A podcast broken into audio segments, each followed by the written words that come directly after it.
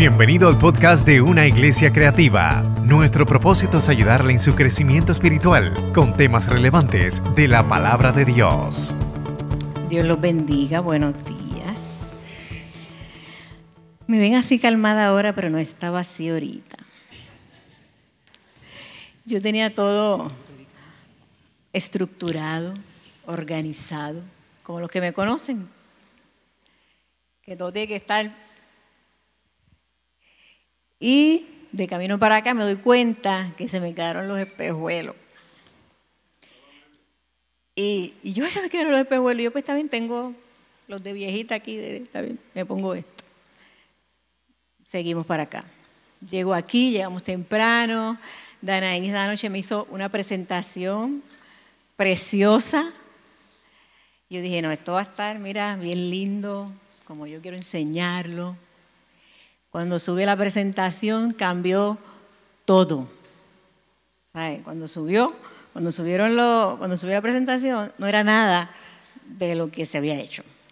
Cambió las letras, cambió el background, cambió todo. Así que ustedes pueden imaginarse cómo yo estaba. Y empecé de aquí para allá, de aquí para allá, ¿qué podemos hacer? ¿Qué a hacer? Y de momento me sentí como Marta, afanada y turbada. Y mi esposo me dijo, mi amor, tranquila, tranquila. Y yo, tan fácil que tú me dices que diga tranquila. Pero tú, claro, como tú, te paras todos los domingos. Y yo no. Pues claro que para ti, es tranquilo. Y, pero sí, Así como Dios le dijo, Marta, Marta, así yo escuché como que Dinora, Dinora, afanada y turbada estás. No se trata de ti. Así que cogí y me paré ahí como María. a disfrutar la mejor parte, adorar al Señor. Y yo dije, como esto es tuyo, yo simplemente soy un instrumento tuyo. O sea, no es por mis fuerzas, ¿verdad? Es lo que tú vas a saber hacer a través de mí. Yo me voy a parar ahí adorarte, adorarte, a servirte, a depositar mi corazón delante de ti. Y tú, Señor, resuelve. Así que por eso está más tranquila ahora que ahorita. Eh, vamos a orar. Te damos gracias, Señor, por este día. Te damos gracias por una nueva oportunidad que nos das. Te damos gracias porque cada día tus misericordias se renuevan. Te damos gracias por tu amor, por tu fidelidad, por tus cuidados, Señor. Gracias por la provisión, Jehová Dios mío.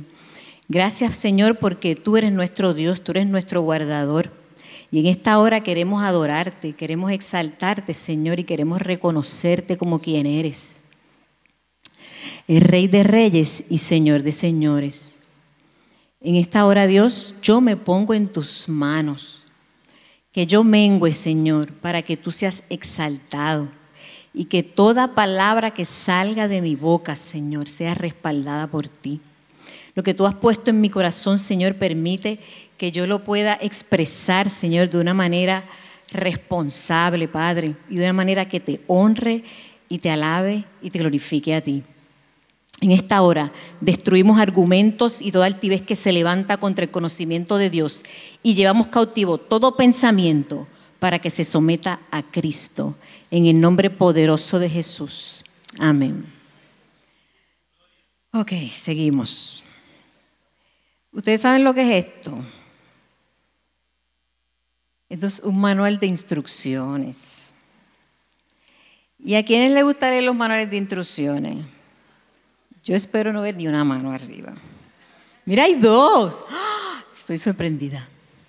Los felicito. Eh, porque cuando compramos un artículo o, ¿verdad? Normalmente que trae estos libritos así, que tiene todas las especificaciones, donde están todas las piezas que trae, como esta que está aquí, ¿ven? Las piezas que trae. No lo abrimos, no lo abrimos. Porque decimos, ah, yo puedo, tú, sabes fácil, Eso yo puedo hacerlo. Yo no tengo que leer porque nosotros, ¿verdad? Como por naturaleza humana, no nos gustan que nos den instrucciones. ¿Verdad? O, o yo sé, todo es un yo sé. ¿Y qué pasa? Cuando terminamos de montar lo que estábamos montando, de momento vemos una pieza suelta o de momento vemos que no funciona como se supone y entonces nos vemos obligados a qué? A abrir el bendito libro que está en la caja con un propósito.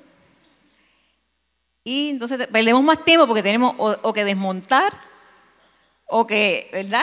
O que volver a arreglar lo que ya estaba montado, gente riéndose que se siente identificada, que bueno, pues ya Dios está hablando. Ok, entonces. Y así pasa con nuestra vida, así pasa con nuestros hijos.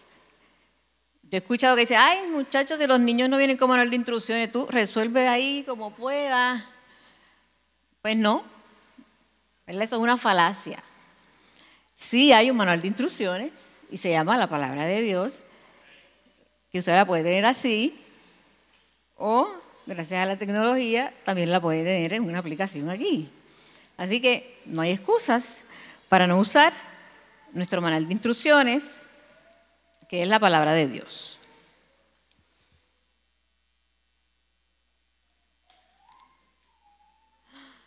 Gracias, Señor. Y hoy yo le voy a dar tres consejitos, pero que no me los inventen yo, que están en el manual de instrucciones. Y a mí me gusta ser práctica. Yo creo en la enseñanza práctica. Yo creo en que yo te enseñe algo y tú te acuerdes de lo que yo te enseñé. Que no saca de qué, yo no sé de lo que hablo, no, no. Así que usted se va a aprender estas tres palabritas, con esas tres palabritas, usted se va a acordar de todo lo que vamos a hablar aquí hoy. Instruir, reforzar y cuidar. Repita conmigo. Instruir, reforzar y cuidar. Eh, segunda de Timoteo 3, 16 al 17. nos dice que toda escritura, que toda la escritura es inspirada por Dios y útil para enseñar, para redarguir, para corregir, para instruir en justicia, a fin de que el hombre de Dios sea perfecto, e enteramente preparado para toda buena obra. Y en lenguaje actual, todo lo que está escrito en la Biblia es el mensaje de Dios y es útil para enseñar a la gente para ayudarla, para corregirla y para mostrarle cómo debe vivir. De ese modo, los servidores de Dios estarán completamente entrenados y preparados para hacer el bien. Esa, eso es la base bíblica, es, es lo que nos comprueba, lo que nos confirma que esto es un manual de instrucciones para vivir. Segunda de Timoteo 3, 16 y 17.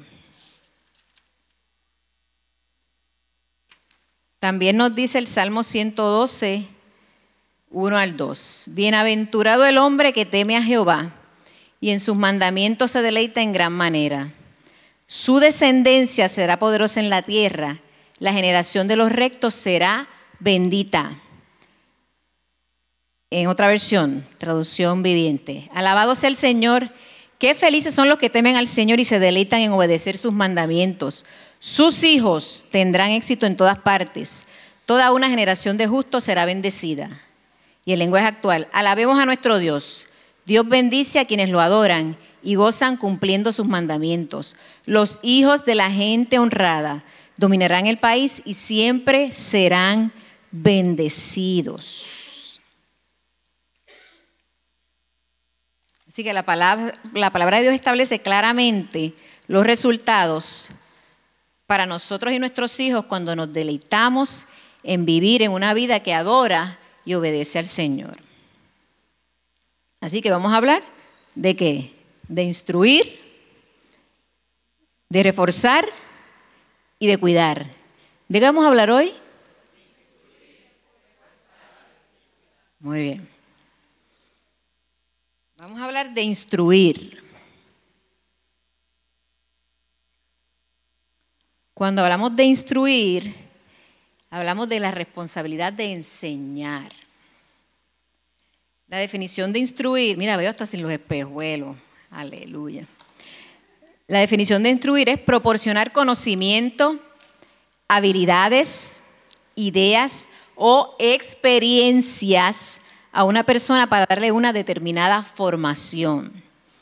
O sea, los sinónimos de instruir son enseñar, educar, dirigir, imitar, dedicar, consagrar, disciplinar.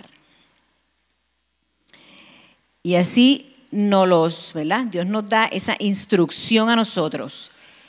En Proverbios 22, 6, que instruye al niño en su camino y aun cuando fuere viejo no se apartará de él. Eso lo escuchamos, ¿verdad?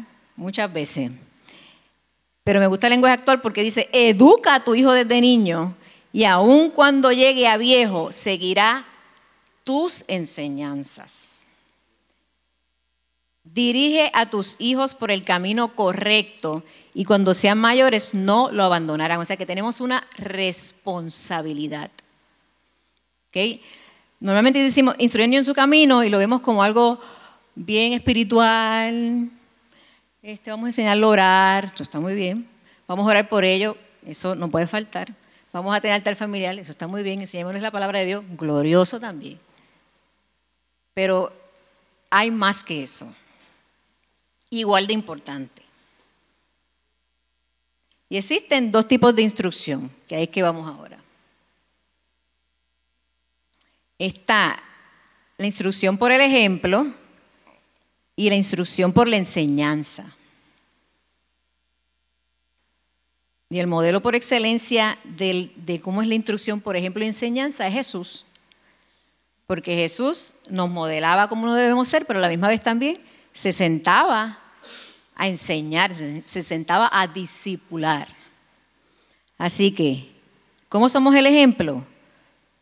Modelando, modelando cómo, cómo proceder en nuestro diario vivir, ser, modelo, ser modelos dignos de imitar. Y la enseñanza, qué hacer y cómo comportarnos, cómo comportarse, enseñarles qué es lo correcto y qué es lo incorrecto. Y el ejemplo que damos es la mejor enseñanza. O sea, no es decir, haz lo que yo diga, no lo que yo hago. No es hacer lo correcto y también enseñarle a hacer lo correcto. Es como, como la, la canción de Dani Berrío, que dice, Señor, yo quiero ser como tú, porque Él quiere ser como yo. Ayúdame a ser un buen ejemplo. O sea, la letra de esa canción es poderosa porque dice, Señor, yo sé que yo no soy perfecto, pero Él me está mirando. Y yo quiero ser el mejor ejemplo que mi hijo pueda tener, que yo me pueda ver reflejado en ti.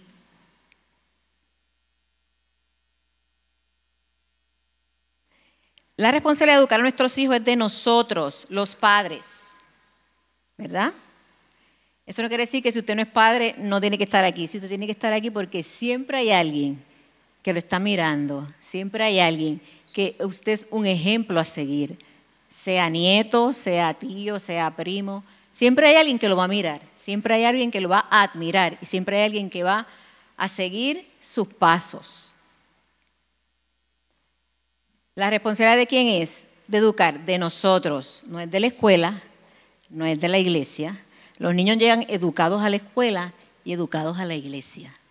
De que hay un refuerzo, sí hay un refuerzo, pero la escuelita de la educación es en casa. Así que no le diga al maestro, mira a ver lo que usted hace con mi hijo, y no le diga al pastor, mira a ver que hace mucho. No, no, no, porque esa responsabilidad Dios se la depositó a usted.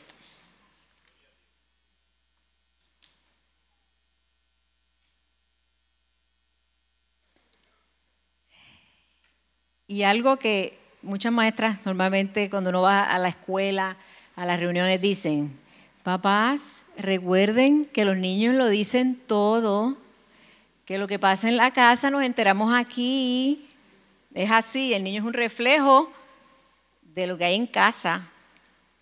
En la casa, en la escuela no va a encontrar otra cosa que no sea un reflejo de lo que está en casa. Y dentro de lo que es instruir, yo tengo Cuatro puntitos, bien cortitos, pero bien concentrados. Y el primero es amar a Dios. Vamos a instruirles a amar a Dios.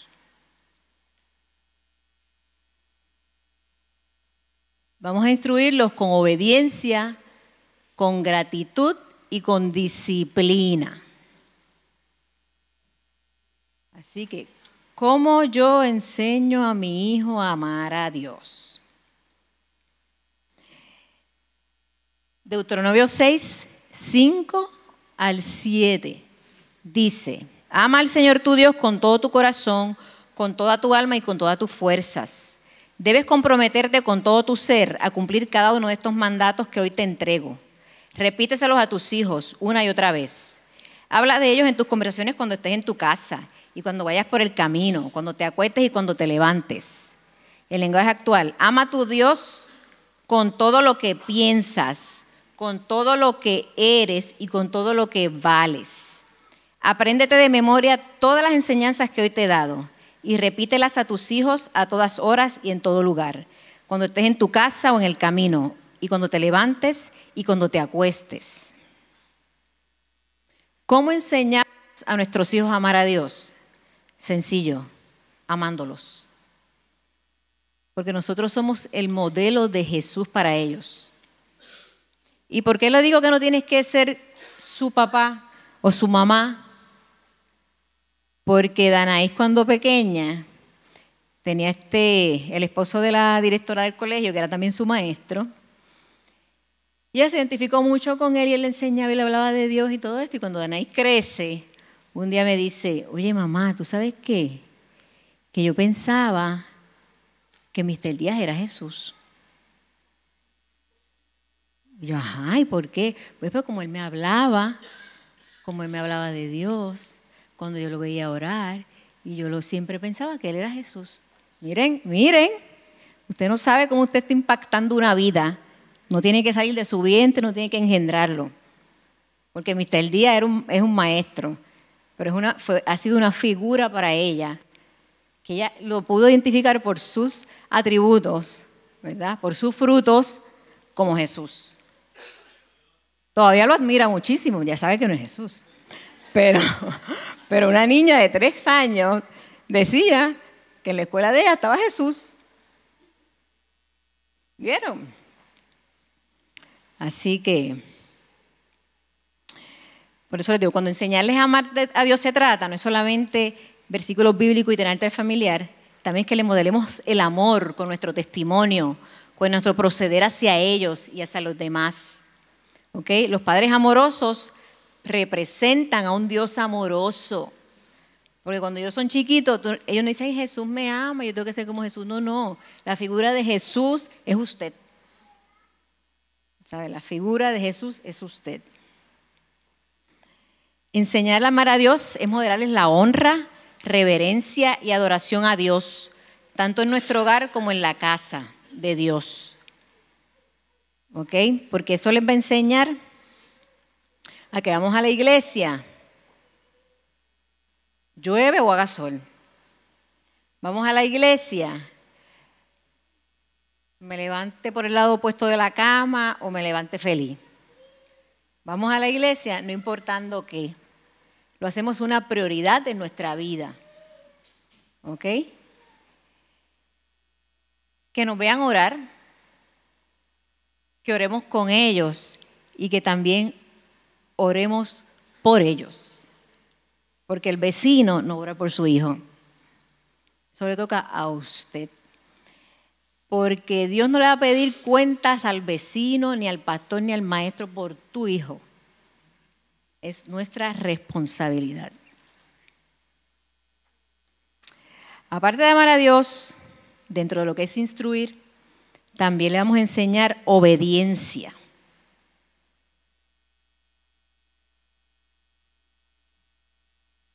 Obediencia. Efesios 6 del 1 al 3, que nos dice, hijos, obedeced en el Señor a vuestros padres, porque esto es justo, honra a tu padre y a tu madre, que es el primer mandamiento con promesa, para que te vaya bien y seas de larga vida sobre la tierra. Hijos, obedezcan a sus padres, ustedes son de Cristo. Y eso es lo que le corresponde hacer. El primer mandamiento que va acompañado con una promesa es el siguiente, obedezcan y cuiden a su padre y a su madre. Así les irá bien y, y podrán vivir muchos años en la tierra. Debemos enseñar a nuestros hijos a obedecer, y no solamente a nosotros, a todas las figuras de autoridad. Padres, maestros, pastores, toda figura de autoridad. Si el maestro da una orden en la escuela, esa orden es la que va. Pero a veces en otro, ¿pero qué le pasa a ese maestro? A mí me pasa, me ha pasado. ¿Pero qué se cree ese maestro? Que uno tiene más nada que hacer. Que la única clase que tú coges es esa. Que uno no tiene vida. Que uno no tiene otra actividad. Y uno sigue ahí con la taquería y uno se da cuenta y dice, espérate un momento. Yo le estoy quitando la autoridad al maestro. Porque cuando mi, mi hija se siente en el púlpito le dice, ¿pero qué le pasa a esta? Se cree que yo no tengo. Entonces ya no la va a mirar como que mi maestra, la va a mirar como que está. Y la va a mirar hasta de reojo, como quien dice, que vamos a hacerte caso yo a ti. Si mi mamá dice que ¿qué tú te crees. ¿Verdad que sí? Es así. Lo mismo pasa aquí en la iglesia.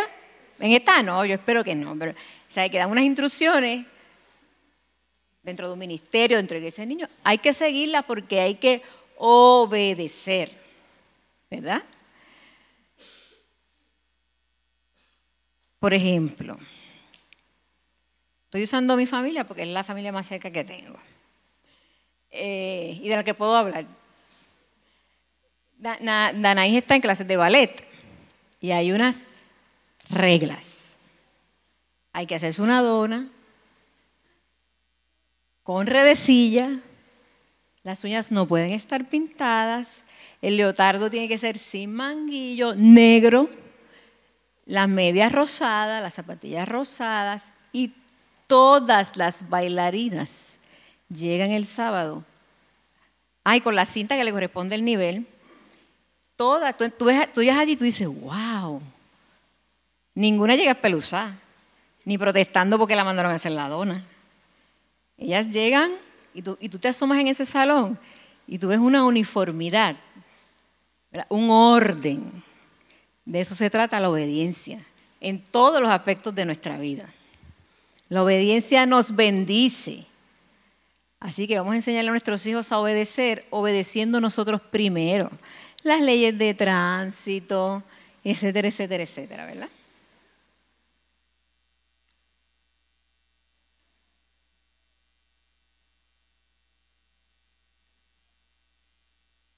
Eh, si, les enseñamos a desafiar la autoridad, algún día ellos nos van a desafiar a nosotros, porque nosotros somos su figura de autoridad. Así que si yo te abro mal estrujado a alguien en la calle y él está aquí al lado mío, algún día me va a hablar estrujado a mí. ¿Y quién es el único responsable de eso? No lo olvide. No le mete un pescozón, porque la culpa es suya. Ok, gratitud.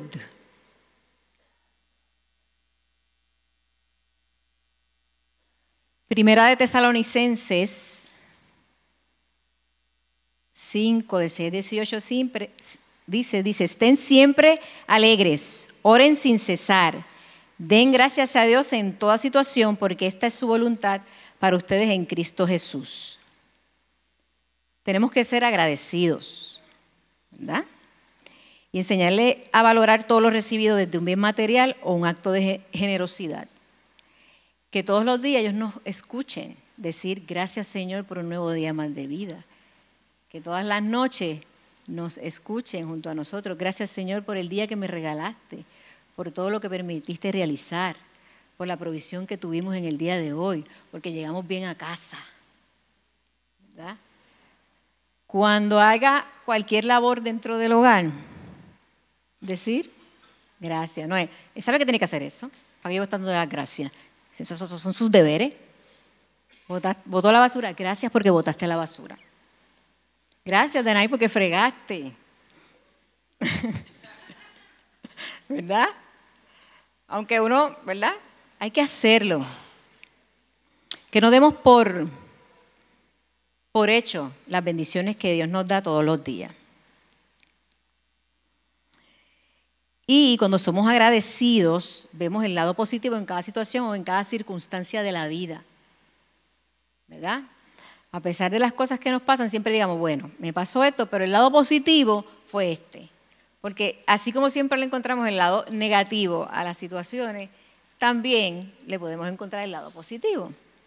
Y cuando tenemos una actitud de agradecimiento, pues este, lo podemos hacer. Disciplinar. Esta me gusta. En casa, todos los que están cerca mío, o, amigos o familiares, saben que yo tengo, a mí me reconocen por, por dos frases.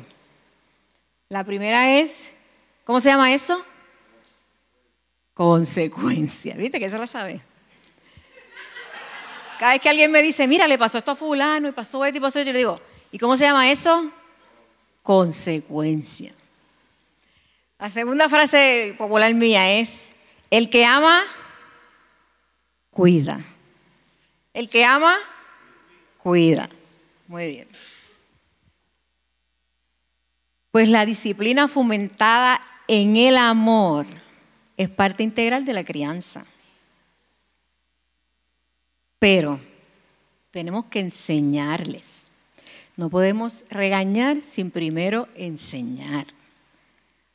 Tenemos que dar instrucciones claras, tenemos que decirle lo que está bien, lo que está mal, lo que se debe hacer, lo que no se debe hacer y las consecuencias de tantas buenas como las malas. Que toda decisión tomada tiene repercusiones, que toda decisión tomada tiene consecuencias. Y cuando son malas decisiones, pues tenemos que tomar decisiones nosotros acá para que ellos aprendan y tenemos que quitarle a veces algunos privilegios para que ellos sepan que toda decisión tomada tiene gracias. ¿Eso se llama? ¿Y el que ama? Ahí está. Muy bien. Así que debemos disciplinar con amor, apelar a su conciencia. Vamos a hacerlos analizar para que Dios trate con él o con ella hacerlos analizar y razonar de su comportamiento que los lleve a reconocer su error y a pedir perdón, porque tienen la capacidad. Así que, porque como padres amorosos que representan a un Dios amoroso, cuando ellos llegan a nosotros y nos piden perdón, yo, vamos a, yo te perdono, claro, eres mi hijo, yo te amo, te cuido, pero aquí están tus consecuencias. Ni Dios no las quita, las consecuencias, aunque nos arrepintamos, ¿verdad?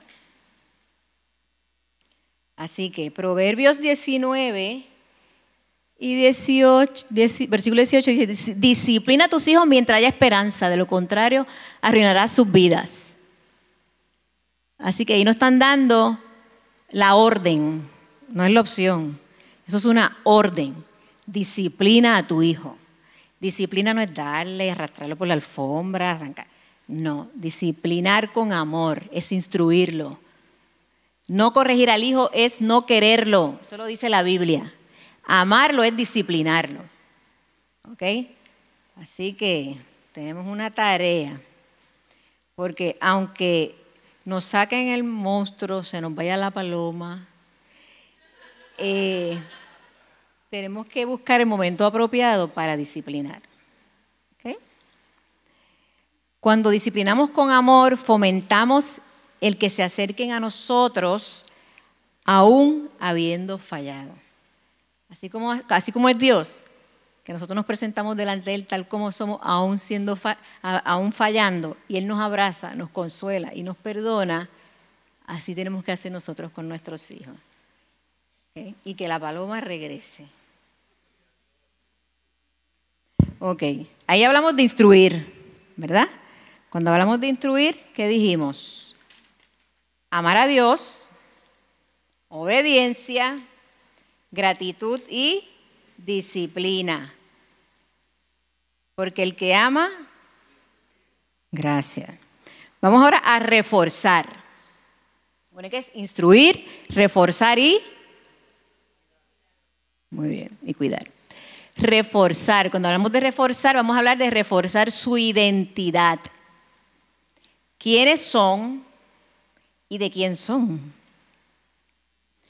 Primera de Juan 4:4 dice, pero ustedes mis queridos, mis queridos hijos pertenecen a Dios. El Salmo 127.3 dice, he aquí, a mí me encanta este versículo, me, me derrite. He aquí, herencia de Jehová son los hijos, cosa de estima el fruto del vientre. Y en lenguaje actual, los hijos que tenemos son un regalo de Dios.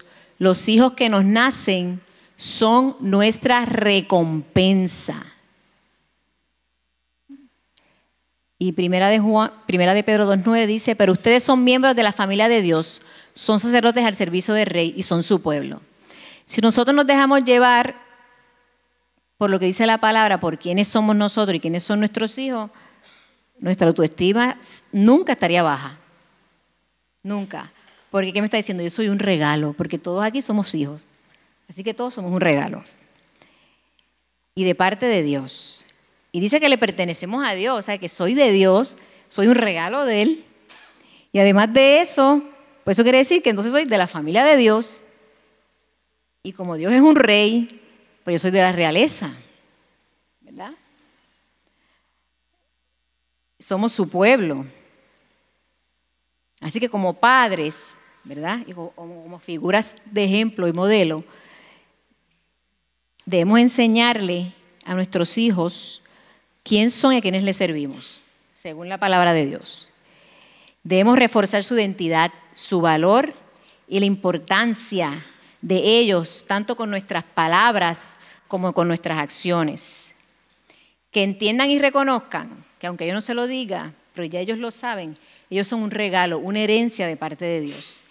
Y por tal razón, yo te tengo que cuidar porque es mi responsabilidad.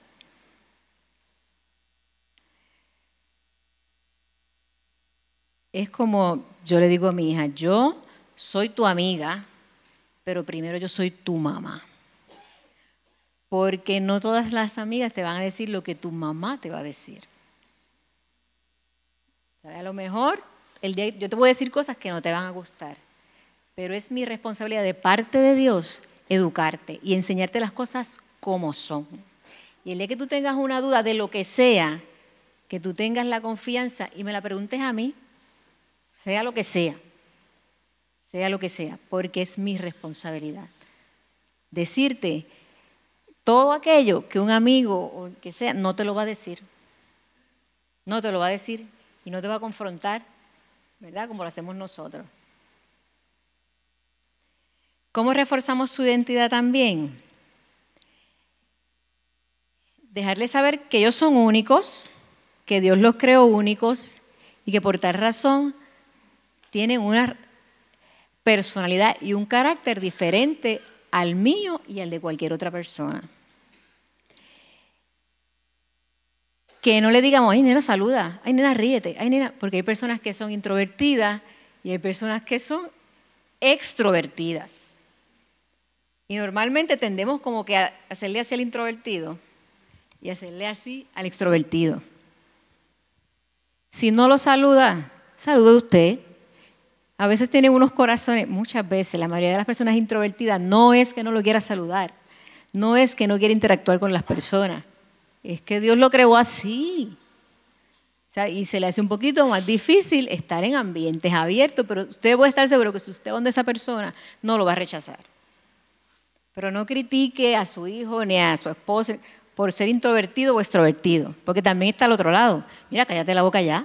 Mira, no te rías tanto. Mira, no saludes. Vamos para el mall. Por favor, no saludas a la gente de, saludas a la gente de lejos, porque no tengo ganas de hablar hoy. ¿Verdad que sí? Pues Vamos a, vamos, a, vamos a reconocer que somos únicos, que nuestros hijos son únicos y que ellos no son nosotros. ¿Ok? Que a lo mejor usted le encantaría que se vistiera de una forma, o se pusiera el zapato, o se pusiera más brillos, o se peinara más, pero no es usted. Se ríen la que han estado conmigo, ¿ah? pero como los demás no están, se lo perdieron. es que en esos foros yo abro mi corazón. Eso eh, ok, seguimos. Reforzamos su identidad para que sean firmes en sus convicciones, no dudando de, de quién es y de cómo deben ser. Por ejemplo, que no venga ningún profesor o ningún mequetrefe a venirle a decir, a hacerlo dudar de su fe. Porque si usted siembra esa semilla, ellos se paran derechito y defienden lo que creen. No llegan a la casa, no, yo creo que Dios como que no existe porque el profesor dijo, mere. Para que usted sea firme en sus convicciones. Que no venga cualquier, tú dices que tú, tú no, yo no qué. no, que me dijeron que yo era un, ah, que tú, tú eres eso, no. Pichea, dale pichón, sácatelo de aquí, sácatelo de aquí, sigue caminando. Eso no es lo que se te enseñó aquí, eso no es lo que dice aquí. Tú eres lo que Dios dice que eres. Siempre a haber gente tratando de, de bajar, como te ven caminando derechito, tratan como que de, no, no, no, no, yo sé quién yo soy, yo sé a quién yo le sirvo, yo sé a quién yo le pertenezco. Y eso no es orgullo, eso es firmeza de convicciones. Así que, para que ellos también puedan vivir firmes, ¿sabe? Íntegros de corazón en santidad, que ellos se puedan guardar, porque ellos saben lo que está bien y lo que está mal porque reforzamos nuestra identidad. Eso no quiere decir que ellos van a tomar sus propias decisiones. Yo puedo, usted puede criar su hijo de la A a la Z como está escrito aquí, pero va a llegar un momento en que su hijo va a tomar sus decisiones, porque su hijo no es usted. No se sienta mal por eso, porque usted delante de Dios hizo su trabajo. Pero sus hijos no son usted. Y puede que tome, como nosotros hemos tomado decisiones desacertadas, sus hijos las van a tomar también. Así que, ya saben. Que sus hijos se sientan que pertenecen, que son amados por quienes son, no por lo que hacen o no hacen. Independientemente de las decisiones que hayan tomado, es mi hijo, es mi hija y yo te amo. Y mi amor no va a fluctuar según tu comportamiento. Mi amor se queda igual. Mi amor se queda igual. Que no voy a respaldar malas conductas, no te las voy a respaldar. Pero siempre te voy a amar. Y siempre te voy a abrazar. Y siempre te voy a cuidar. Que se sientan escuchados, valorados, que su opinión cuenta. ¿Verdad? que uno puede decirle, mira, ¿qué tú opinas? Que se sientan que son parte de. No que digan, mira, tú hablas cuando, ustedes saben lo que es. Cuando la gallina tú sabes. No. Que ellos sientan que no importa la edad que tengan, su opinión vale, su palabra vale. ¿Ok? ¿Qué color tú crees que se vería mejor? ¿Verdad?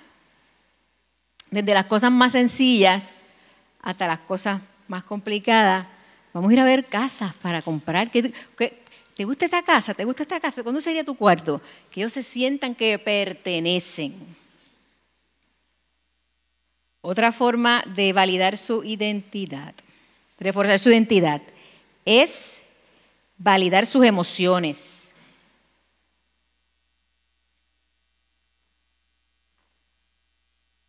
validar sus emociones. Escuche a sus hijos. Para ellos es importante que ustedes sepan cómo se sienten. Vamos a tener empatía ante sus situaciones y crisis porque nosotros también hemos pasado por las etapas que ellos pasaron. No subestimemos el dolor, no subestimemos su coraje, sus frustraciones. Ay, eso no es nada. Dale pichón a eso, fíjate de eso. Tú lloras por eso, por eso no se llora. Pero si le duele, que llore. Usted llora cuando le duele algo, ¿verdad? ¿Y cómo nos sentimos si alguien nos dice, subestima nuestras emociones? Ay, no llores por eso. Ay, más adelante vive gente, ¿verdad? Así que vamos a abrazar, a escuchar, a entenderlos, a tratar de entenderlos dentro de. Otra cosa como validamos sus emociones, déjelo ser feliz. Déjelo que se ría. Porque a veces, Mira, mucho tú te ríes, cállate ya, que pavera. que se te pegue, que se te pegue. que disfrute sus etapas. No que se burle de la gente, pero déjenlo que se rían. ¿Sabes? Cuando todas estas nenas están juntas, eso es un, todo el tiempo una risería, ¿verdad? Y que nosotros seamos promotores de felicidad. Que, usted pueda inventarse chistes. Yo me invento un montón de chistes, ¿verdad?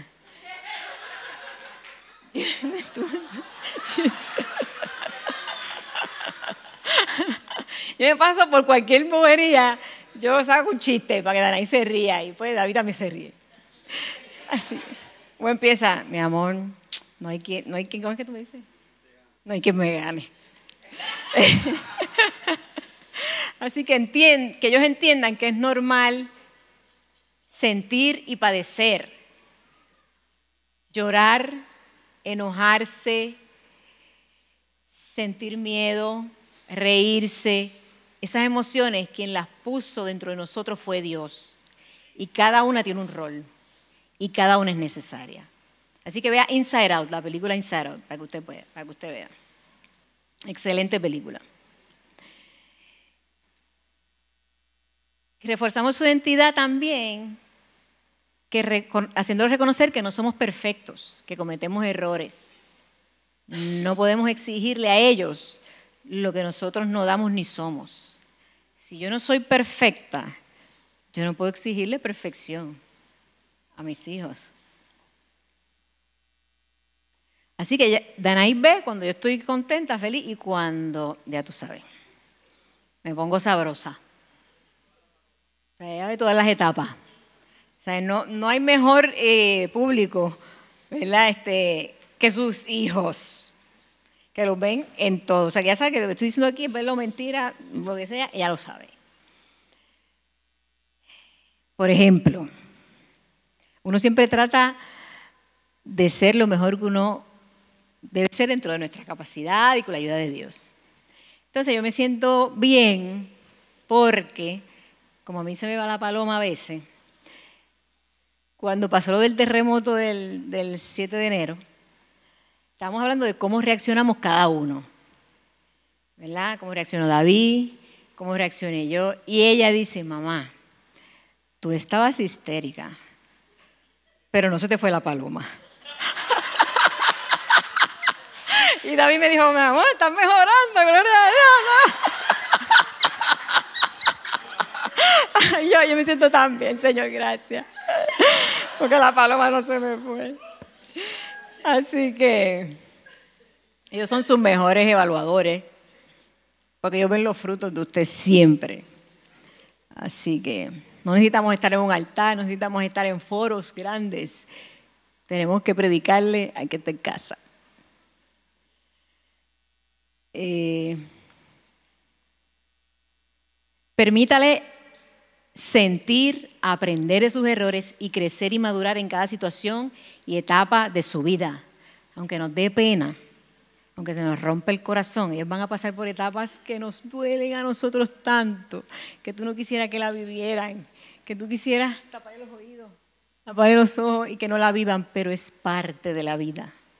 ¿Sabe? Danaí tenía un pez que se llamaba Ariel. Y Ariel, su, primer, su primera mascota y única.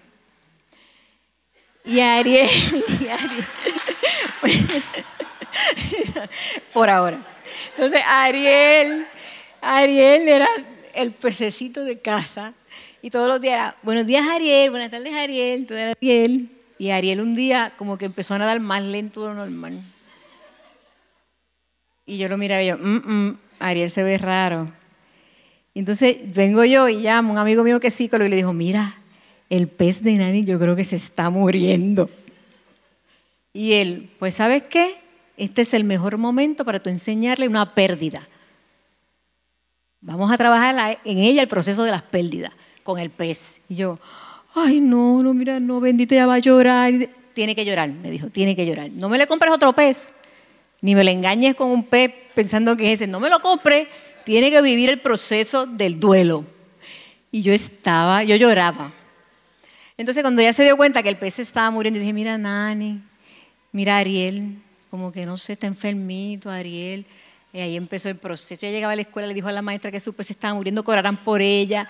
Y en el salón oraron por Ariel. La maestra me escribió que estaban orando por el pez, que Dani. y entonces, ¿qué le pasó a Ariel? Se murió.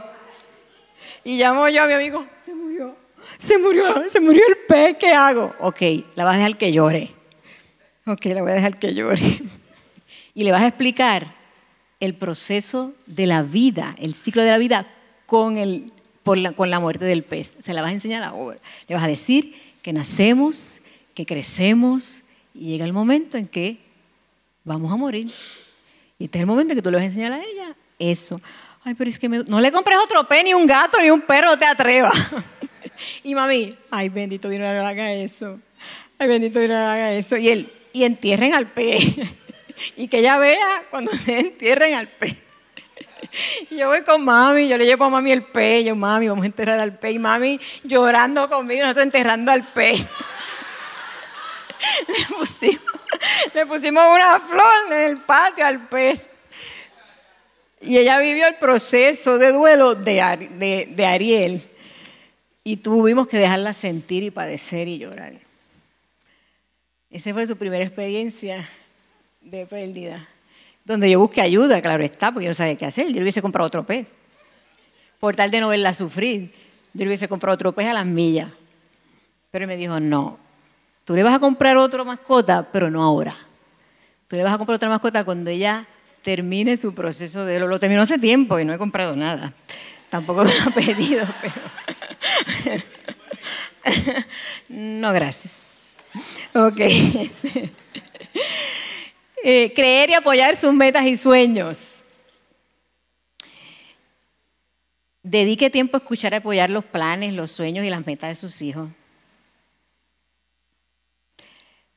Que no son las suyas, que son las de ellos.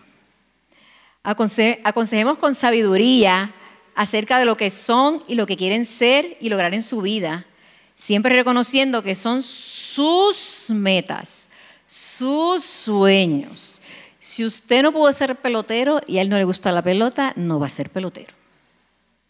¿Okay? Si usted quiso estudiar medicina y no estudió medicina, no le diga que va a estudiar medicina, que va a estudiarlo. Si quiere estudiar medicina porque le gusta, usted lo apoya y dice, gloria a Dios porque estudió lo que yo no pude y lo voy a, y lo voy a apoyar. Pero como su hijo no es usted y Dios lo creó con otro propósito, pues entonces tenemos que escucharlos ¿Cuáles son tus sueños? ¿Qué te gusta? ¿Qué no te gusta? ¿Qué te gustaría hacer? ¿Con qué sueñas? Porque ya usted estudió, ¿verdad? Ya usted cogió pareja. No me diga pero. ¿Es sí o no? Ya usted cogió pareja. Muy bien. Pues permítale tomar decisiones a sus hijos. Claro. Según la etapa en la vida en la que se encuentren. Ellos necesitan nuestro apoyo. Palabras afirmativas. Estamos reforzando la identidad. Palabras afirmativas. Somos responsables de reforzar la identidad de nuestros hijos con palabras que les afirmen y confirmen que son valiosos e importantes, tal y como son, con sus virtudes y defectos. Eres importante para mí. Estoy orgulloso de lo que haces, de quién eres. Eres bella, pero qué guapo y elegante mi hijo. Y la más importante, te amo. La más cortita, pero la más importante. No sabotear su autoestima, identidad con críticas y palabras hirientes, como por ejemplo, pero qué bruto tú eres. Tú no haces nada bien. Tú siempre tienes que hacer algo para dañarlo. Me avergüenzas. No me interesa escucharte. Cállate la boca. Y una que escuché, y la voy a decir estrictamente como la escuché, porque yo no hablo así. Por mi madre que te, tienen que haber cambiado en el hospital. Otra que he escuchado es que eres tan bruto y feo como tu país. Dan risa, pero eso se queda aquí y se queda aquí. Eso marca el corazón y el espíritu. Que a ti te digan, por mi madre que a ti te cambiaron en el hospital. Porque tú no pareces hijo mío, con ese comportamiento. Da risa, pero eso marca el alma y el espíritu. Así que vamos a darles palabras afirmativas reales, ¿verdad? Porque todos los excesos son malos. El exceso de halago le resta credibilidad a usted, porque ahí viene esto otra vez. Ay, también yo quiero todo el tiempo y ahí viene esto otra vez. Ay, no, no. Todos los excesos son malos, ¿verdad? Vamos a hacerle halagos reales, palabras afirmativas reales.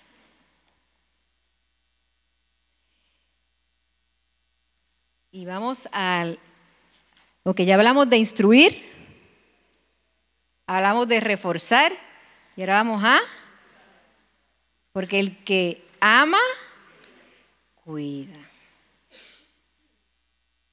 Cuidar su corazón.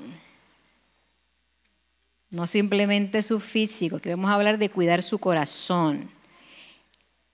Efesios 6:4 nos dice, y vosotros padres, no provoquéis la ira a vuestros hijos, sino criadlos en disciplina y amonestación del Señor. En lenguaje actual, y ustedes padres no hagan enojar a sus hijos, más bien edúquenlos y denles enseñanzas cristianas. En traducción viviente, padres, no hagan enojar a sus hijos con la forma en que los tratan, más bien, críenlos con la disciplina e instrucción del Señor. Y Colosenses 3:20 nos dice, ustedes, los hijos, deben obedecer a sus padres en todo, pues eso le agrada al Señor. Y ustedes los padres no deben hacer enojar a sus hijos para que no se desanimen. Es nuestro deber como padres cuidar el corazón de nuestros hijos para no provocar en ellos un espíritu herido. Hay ocasiones en que los padres provocan la ira en sus hijos y que cuando hay un espíritu herido, la ira en nuestros hijos, ¿qué puede provocar? Puede provocar una actitud de rebeldía, tristeza, baja autoestima, sentimientos de minusvalía, inseguridades y temores, celos y contiendas entre hermanos.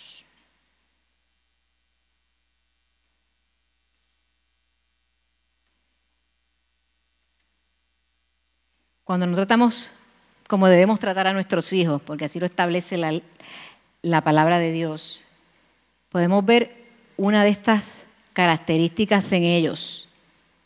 Actitud de rebeldía, tristeza, baja autoestima, sentimientos de minusvalía, ¿verdad?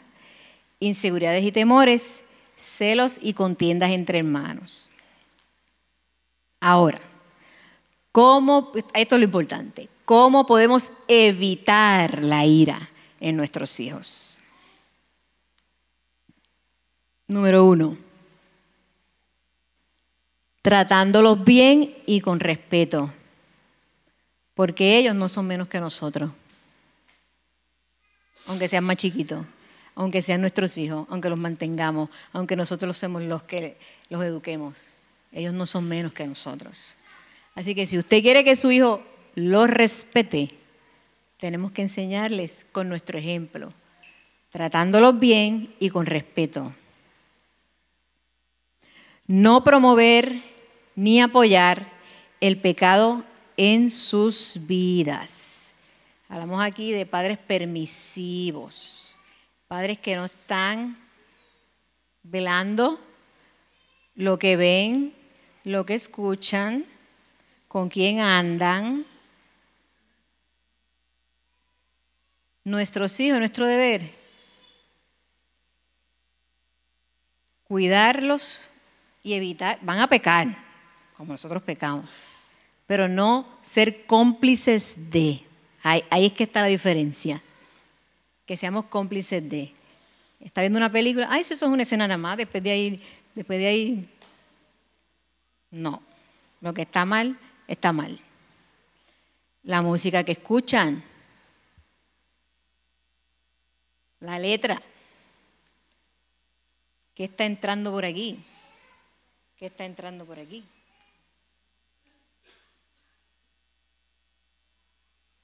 Así que comportamientos, tenemos que decirle no. Eso que estás haciendo, vamos a, vamos a buscarlo aquí, en el manual de instrucción. Aquí dice que eso no se hace. Yo te amo, pero yo no voy a respaldar ese comportamiento. Número tres, no hablando mal de su padre o su madre. ¿Por qué? Porque si usted hace eso, le está enseñando a tener ira.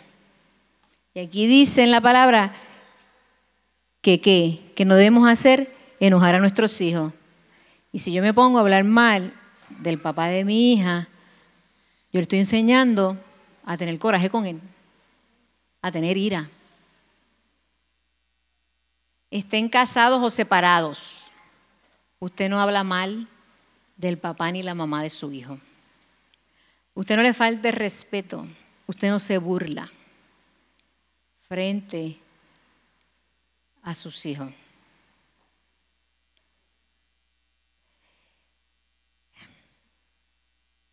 Yo escucho mucho esto y me da mucha pena, porque piensa que están atacando al padre y están destruyendo a tu hijo. Porque si tú faltas, ¿para dónde va? A su papá, para su mamá. Y le estoy enseñando a pecar. Porque el mandamiento dice, honra a tu padre y a tu madre. O sea, estoy fomentando el pecado en mi hijo. Estoy fomentando el aire en mi hijo. Así que si usted tiene algo, alguna diferencia que resolver con su esposo, con el papá de su hijo, usted la resuelve con ese mismo y no con la audiencia de sus hijos. Porque esa marca se queda. Esa semilla de ira usted la sembró. Y para después sacarla, si sale. Así que vamos a enseñar respeto y honra. Evitando la crítica constante y palabras desalentadoras. Si todo el tiempo le buscamos los defectos a los lugares, a la gente, los vamos a encontrar porque todos los tenemos. Así que si asistimos a la iglesia, vamos a hablar de lo, de lo, bonito que pasó, porque la iglesia tampoco es perfecta. No hablemos de que no me gustó como, como cantaron, es que ese llamado estuvo muy largo, yo que tengo hambre. Voy a decir, Dios se movió de manera poderosa. ¿Qué aprendiste hoy? ¿Qué aprendiste en la escuela del niño? ¡Wow! ¿Y cómo le podemos aplicar esta semana lo que aprendiste? Miren la diferencia. Y palabras desalentadoras. Tú no puedes. Ay, ¿te crees tú que vas a hacer eso? No, no, no. Tú puedes. Yo creo en ti. ¿Sabes? Limitar y supervisar el uso de la tecnología limitar y supervisar el uso de la tecnología, enseñándole las realidades y los riesgos en las redes sociales. Esto no es un juguete. Esto no es un juguete. Esto es un arma muy buena si usted la usa para bien, pero muy destructiva si la usa como no debe. Así que usted como padre es responsable de que si ya su hijo tiene uno en la mano, usted tiene que supervisar lo que hay aquí, lo que se ve aquí. Y yo espero que usted se sepa el código de seguridad del celular de su hijo. Y yo espero que su hijo no le haga un berrinche cuando usted le diga, déjame ver el celular. No, yo se lo pido, muchachos, ¿será para que me coge esa muchacha y me escocote? Mire, mi hermano, esto lo paga usted. Y él vive en su casa. Y lo más seguro es menor de edad. Si usted no puede supervisar el celular, quíteselo. Quíteselo. Porque está provocando la ira en su hijo.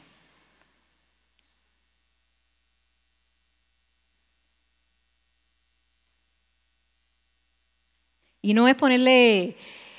Hay padres, en el caso de Dani, tiene algunas, eh, bloqueos dentro de su celular, pero usted sabe que el que quiera ver algo lo va a ver como quiera. Así que usted le va a enseñar, por eso es la importancia de instruir, porque ellos van a estar expuestos a muchas cosas. Aquí, en lugares eh, donde menos usted se imagina, pero si usted lo instruyó, le reforzó y lo cuidó, ellos van a saber tomar decisiones, sabias decisiones la mayoría del tiempo. Evitar la falta o el exceso de disciplina. Todos los excesos son malos. Sí, no podemos ser tan permisivos, pero tampoco debemos, ser tan estrictos. ¿Verdad? Tenemos que ser más flexibles en algunos casos. Disciplinar con amor. Porque el que ama, cuida. Vamos a disciplinar con amor. No vamos a dejar de disciplinar. Vamos a hacerlo, pero con amor. No sobreproteger, pero tampoco abandonar. Hay que dejarlo que viva en sus experiencias, pero tampoco es que usted no sepa ni dónde está. Siempre tenemos que saber dónde están nuestros hijos y hacia dónde van. Siempre. ¿Y con quién andan? Aceptándolos y no rechazándolos. Estamos hablando de cómo podemos evitar la ira de nuestros hijos. Aceptándolos y no rechazándolos. Dedicarles tiempo. Tiempo. ¿Verdad? Que uno diga, este es el tiempo de mi hijo. Que uno esté consciente. Vamos a dedicarle tiempo, pero con conciencia. ¿Sabe? De que este es el tiempo que voy a, vamos a dedicar a jugar un juego de mesa, a hablar de un tema, a, compartir, a ver un programa de televisión, a leer la Biblia, pero que se sienta que tú estás tomando ese tiempo para ellos, que estás dedicado para ellos. No exigirles perfeccionismo. Enseñarle que no somos perfectos, que nos vean fallar y que también nos vean enmendar nuestros errores. Que ellos vean que porque tenemos un título o porque somos... No vamos a fallar. Sí fallamos. Sí fallamos. Pero eso no justifica el que sigamos haciéndolo, sino que ellos puedan ver que aunque fallamos, podemos enmendar estos errores y que somos humanos. Pero dentro de nuestra humanidad puede haber santidad, porque si no, Dios no nos lo hubiese permitido, no nos hubiese pedido en la palabra. Y por último, Evitar las comparaciones. Eso entre hermanos es mortal. Mortal. Como les dije, todos somos únicos y no todos nos vamos a comportar igual. Por ende, vamos a evitar decir, ay, mira qué lindo dibujo a tu hermano y tú te sales todo de la línea. Ay, mira, él se come toda la comida. ¿Y por qué tú tienes ese regalo en ese plato y no terminas de comer? ay, mira qué lindo ella se peina. Y tú siempre estás espeluzado. Porque él es ella y él es él. O sea, usted mismo contéstese la pregunta. ¿Sabe? Hasta nosotros como padres. ¿Sabe? A veces nosotros nos cuestionamos, pero ¿por qué mi hijo no es como yo? ¿Pero por qué no hace esto como yo? Exactamente porque no eres tú. Es bien sencilla, la, la respuesta es bien sencilla. Así que los hermanos son diferentes, con personalidades y caracteres diferentes. Y nuestros hijos, obviamente, no todos se van a comportar de la misma manera. Por ejemplo, nosotros tenemos cuatro hijas y dos nietas. Cuatro hijas y dos nietas. Y las seis son diferentes. Y a veces pasa algo y nosotros decimos, ¿y qué diría Karina aquí? Y nos empezamos a reír a veces. Pero ¿cómo reaccionaría Mónica acá? ay bendito. Porque cada una de ellas, ¿y qué diría Nani en un caso como este? Hasta la chiquitina ya tiene sus personalidades bien marcadas y podemos saber cómo reaccionaría Mía y cómo reaccionaría Cali, ¿verdad? Porque Mía es como más pausada y Cali es más, más intensa. Y ahí podemos ver que cada uno son diferentes que no van a reaccionar de la misma manera y no van a actuar de la misma manera. Y eso no quiere decir que uno es mejor que el otro. Somos todos iguales. Dios nos hizo así con un propósito, porque si no el mundo sería demasiado aburrido. Así que entiendan que nuestros hijos no van a actuar y a tomar decisiones estrictamente como nosotros los hemos criado. Porque yo he escuchado, ah, es que yo parí a mi hijo, yo estoy seguro que, como yo lo parí, yo lo crié, yo estoy seguro que no va a hacer eso. No se engañe, no se engañe. Y aún así los tenemos que seguir amando, discipulando, cuidando. Y a, modo de, de repaso, se llevan esas tres palabras. Instruir, ¿verdad? Amando al Señor. Le enseñamos a amar al Señor. Le enseñamos obediencia, gratitud, disciplina, reforzamos su identidad validando sus emociones, creyendo en sus metas y sueños, con palabras afirmativas, cuidamos su corazón. ¿Cómo? No provocando en ellos la ira, ¿verdad? Y amándolos y cuidándolos. Así que nos vamos con estas tres palabras. Instruir y cuidar. Cada vez que usted recuerde instruir, se va a acordar de lo que hablamos en instruir. Cada vez que usted se acuerde de reforzar, vamos a saber lo que tenemos que reforzar. Y cada vez que hablemos de cuidar, vamos a, recordar de qué, que tengo que cuidar el corazón de mi hijo. ¿Y cómo lo debo cuidar? ¿Verdad? Si aún así quiere la presentación, con mucho gusto yo se la voy a enviar para que la repase. Este es nuestro manual de instrucciones. Y muchas veces, ¿verdad? Lo podemos ver como complicado.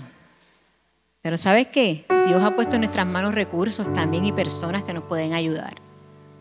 Cuando yo no sé bregar con una situación, yo acudo a quien yo sé que me puede dar las herramientas.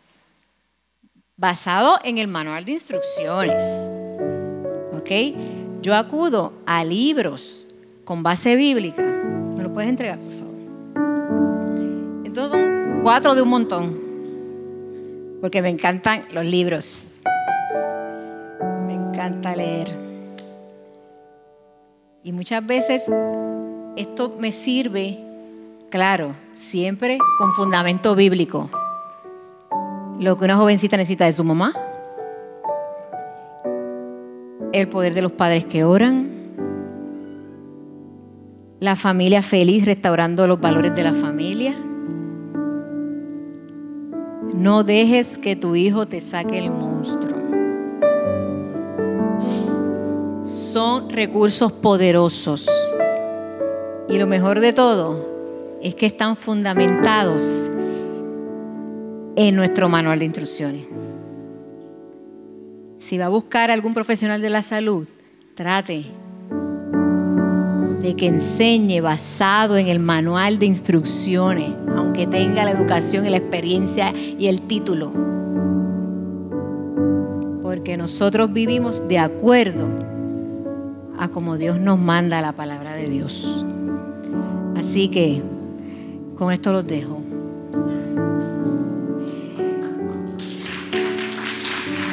Dios los bendiga. Si necesita alguna recomendación de una película, de un libro, si quiere la presentación, con mucho gusto.